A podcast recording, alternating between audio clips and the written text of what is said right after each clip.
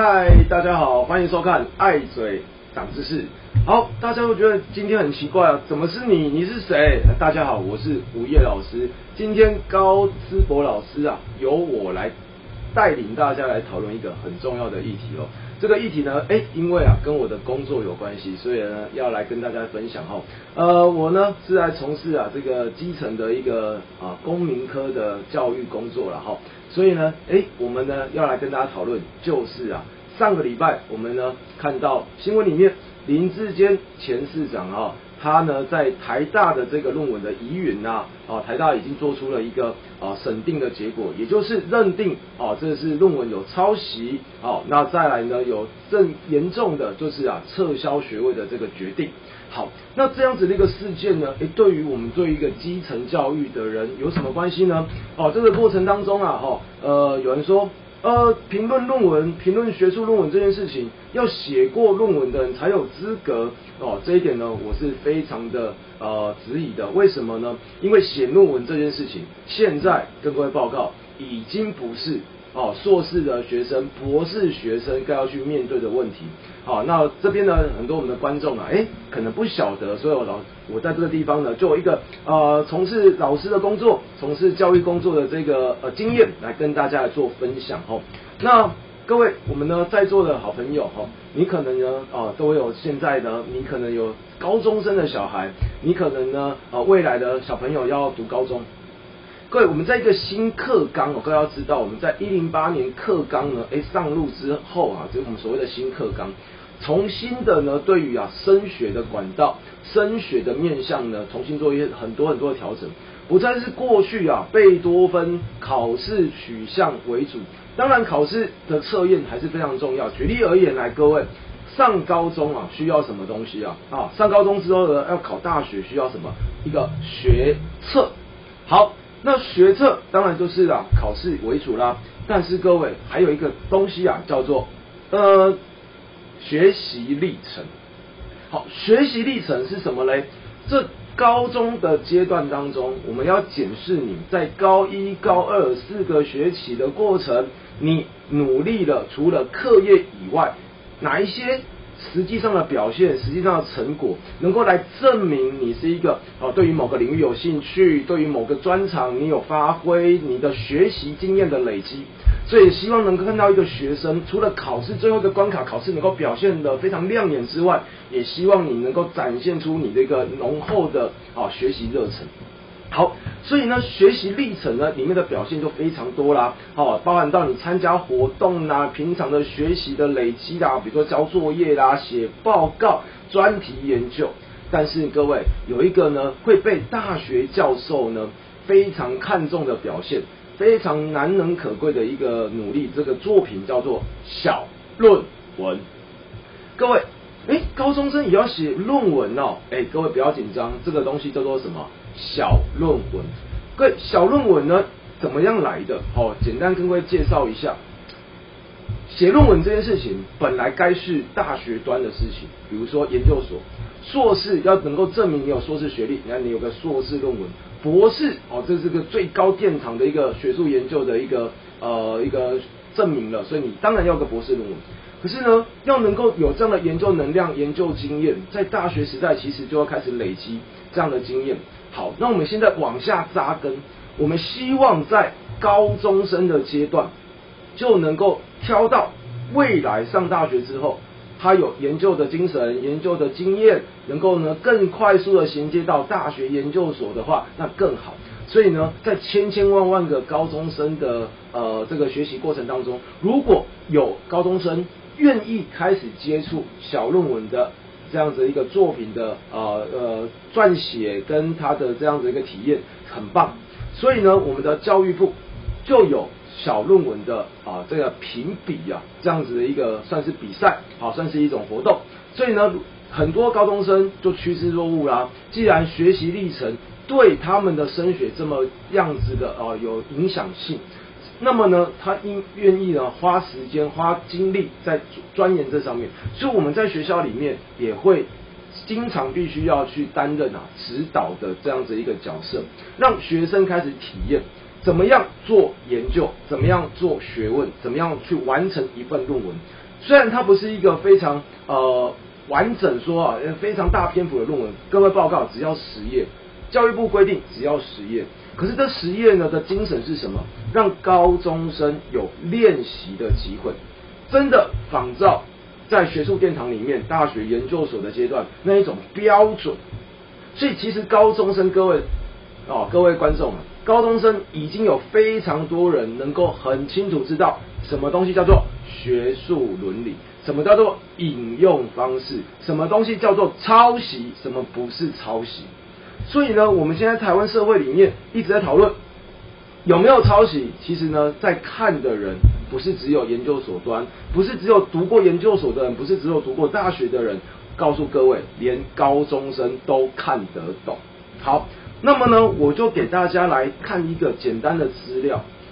既然它是一个高中生啊，很重要的一个学习经验，他们都要经过评比。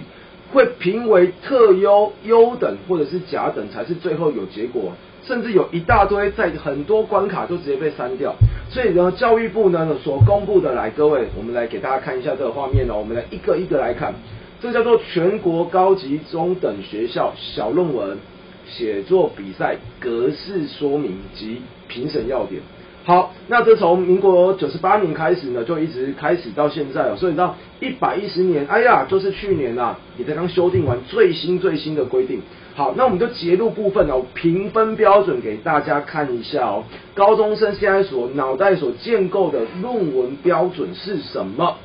来，各位可以观察一下下面的第三点，第三点里面呢，哎，就告诉你喽，有发现以下的类型，就必须要扣分的。OK，好，这些规定违反规定的部分就要扣分的。所以像第一点不符合版面规定，哦，没错，各位，论文是一个拿来沟通学术理论、学术研究成果的一种表达方式，所以呢，格式的要求非常非常严格。所以呢，我们在指导学生的时候，一开始啊，要先从哪里开始？先告诉他格式要固定。告诉他，你要能够善用这些编辑软体，比如说 Word 里面的一些功能，哦，这是很基本的东西。所以呢，格式固定下来，我们每一篇不管是谁写出来的格式是一样，大家才不会在阅读上有障碍，这是必然的学术基本的 A B C 哦。好，再来第二个就是最重要的，我们都要产出内容，当然不能只是一家之言。各位，如果一个人说话，一直把东西把你的意见写完，那叫做自言自语，那不叫做研究啦。所以我们会必须要去累积很多人家已经研究过的哦有成果的东西，所以叫做参考文献。所以你要用可不可以？各位这叫引用规范。那引用规范呢？哎，里面就有很严格的引注的格式的要求。所以呢，各位我帮各位框起来哦，参考文献啊，内文引注啊，如果错误了就扣分啊，直接干掉了。来再来。如果同一处引用超过五十个字啊，也算是一种扣分哦，也算是一种扣分。也就是说，你整段呐都用人家的参考文献累积起来，变成积木，变成拼拼贴贴的这样子的一个剪贴簿，也不算是哦你的作品。好，再来各位，第四点，从关键的第四点，你来看麦，有以下情形之一者。视为疑似抄袭。来听好了，正文引用他人资料，连写都没有写出来，连写都没有写出来。OK，再来呢，这个未标明作者跟年代哦，连写都没有写出来，就直接就叫剽窃了。再来第二个部分，没有在最后的参考文献当中注明出处，也就是啊，你写了一大段，结果呢后面根本没有告诉人家从哪里来的。就直接视为疑似抄袭，所以各位来观察一下哦。最后有一个小小的评分表格，各位，我们的高中生好辛苦啊，他写了花了心血哦，在课余时间找资料去呃撰写的这个作品，最后送出去的结果评分只有五个分数而已，被扣完五分，基本上就拜拜再见了，下学期再重来吧。好。那么呢，如果是疑似抄袭，各位看到后面那个框框，哒哒，直接怎么样？直接就是干掉了。所以各位同学、各位观众，我都必须诚恳跟跟大家讲，我们现在的高中生压力真的非常大，我真的非常的佩服我的学生们哈，他们要面对这样的一个升学压力之下，要能够顶得住，诶，其实也是在帮助他们学习的一种压力啊。其实我是乐观其成，但是呢，在他们脑袋里面，不要小看现在高中生，已经能够建构出何谓抄袭，何谓不抄袭。好，那么我们呢，身为一个大人的世界，好，身为一个呃正在